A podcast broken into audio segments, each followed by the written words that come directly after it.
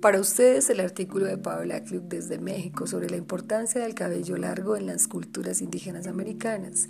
Dentro de su extracto podemos manifestar que el cabello es un contacto físico de pensamientos y extensión de nosotros mismos, así como con la madre tierra, con el constante crecimiento de su cabello de hierba. Desde tiempos ancestrales, el cabello fue usado por los pueblos indígenas con fines medicinales y rituales. Han usado el cabello de la tierra en sus ceremonias con fines de curaciones físicas y espirituales o en los rituales que ellos consideraban sumamente sagrados. Nuestro cabello es la extensión física de nuestros pensamientos. Nos brinda dirección a lo largo de la vida. Nuestros cabellos nos representan a nosotros mismos. Son puntos de conexión de nuestro cuerpo con el espíritu, según los pueblos indígenas. En todos los pueblos de la tierra existen cuentos o leyendas en donde el cabello juega un papel crucial en el destino de sus protagonistas, por ejemplo, Sansón y Dalila, o aquellas historias que cuentan sobre hechiceros o brujas que emplean el cabello de una persona para causarle daño, aunque no es el cabello en sí lo que usan para este propósito, sino las emociones que lleva dentro. En muchos países, el mundo, los hombres y mujeres de sabiduría han llevado por siglos el cabello largo.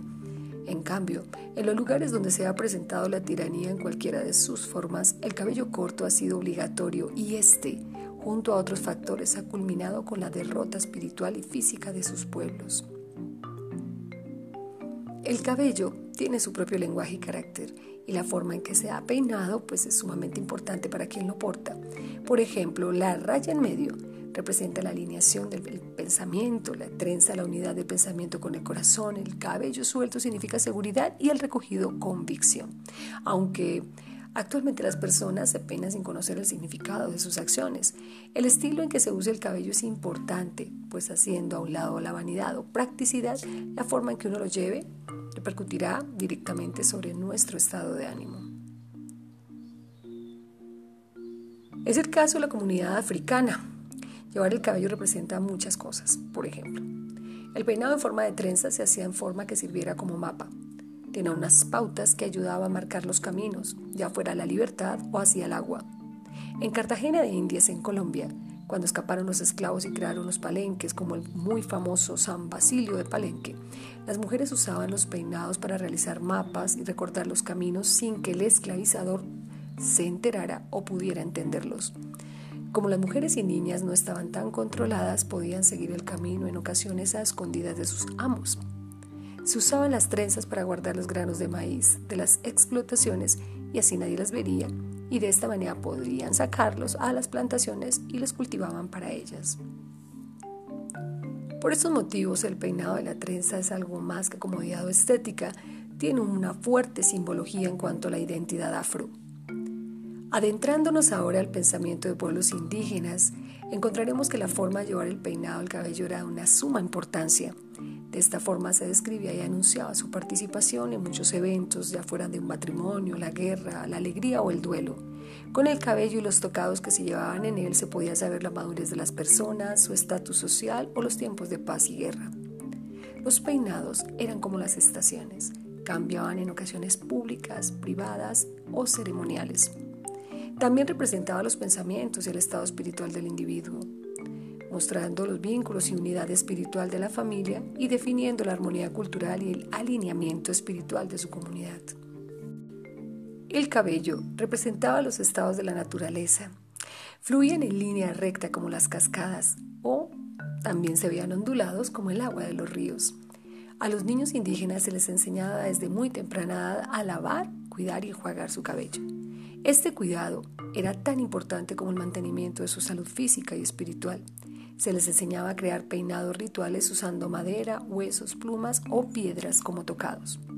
Las mujeres indígenas de los pueblos nativos al norte del continente usaban un peine con los huesos de la cola de un puerco espín, colocándolo sobre el mango de madera y sujetándolo con pequeñas tiras de piel trenzada. Ellas creían que al peinarse el cabello todos los días le daban fluidez a sus emociones y pensamientos. ¿Y qué decir del bellísimo ritual cuando el cabello se caía o quedaba acumulado en los peines. Este era recogido y se mantenía en una bolsa. Al llegar la luna llena, las mujeres se reunían en una ceremonia y ofrecían el registro de sus sentimientos e ideas acumuladas en el cabello caído a los espíritus del fuego, la tierra y el aire para que fueran bendecidos. Posteriormente, las ofrendas de cabello eran colocadas en el fuego sagrado y los pensamientos y emociones de cada una de ellas se elevaban junto a sus oraciones a través del humo y el viento hasta llegar a la luna. Para los pueblos indígenas, el cortar el cabello no solo representaba el corte de la corriente de su pensamiento, sino en algunas ocasiones una deshonra. Un guerrero, por ejemplo, con el cabello cortado en la batalla no tendría lugar en el seno de sus ancestros, pues ya no tenía alma, ni recuerdos, ni corazón. Automáticamente se convertiría en un espíritu gris atrapado entre los mundos. En las enseñanzas de muchas tribus indígenas, el cortar el cabello representaba un proceso de duelo o la proximidad con la muerte. El cabello era un elemento místico en todas ellas. No permitían que nadie les tocara su cabello sin su autorización. Entre el pueblo mexicano algunas mujeres llevaban rapado en medio de la cabeza, otras lo llevaban trenzado y peinado hacia arriba, mientras las puntas de sus trenzas semejaban pequeños cuernos que sobresalían en la frente. En distintos pueblos indígenas de México también el color y el número de listones que usaban en sus trenzas representaba la soltería o el matrimonio. Los hombres, sin embargo, y dependiendo de su edad y profesión, podían llevarlo de distintas formas. Los hombres que no servían en la guerra llevaban los cabellos largos, al hombro con un fleco enfrente. Los guerreros, dependiendo de su grado, llevaban un arreglo distinto o forma de tocado. Desde que nacían hasta los 8 o 9 años llevaban el cabello corto, al cumplir los 10 se les dejaba crecer un mechón de pelo en la nuca llamado mexoespaltio. Llegando a la adolescencia, esta cabellera ya era larga y si a esa edad eran capaces de capturar a un enemigo, ya sea solos o con la compañía de alguien, se les cortaba ese mechón como símbolo del logro. Pero se les dejaba crecer un mechón sobre la sien derecha que con el tiempo cubría la oreja. Dependiendo del número de cautivos que hacían, se les recompensaba con diferentes adornos que demostraban su poder y valentía.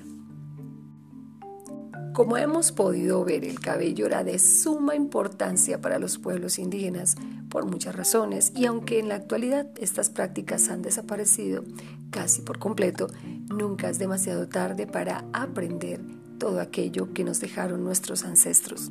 ¿Y usted cómo lleva el cabello?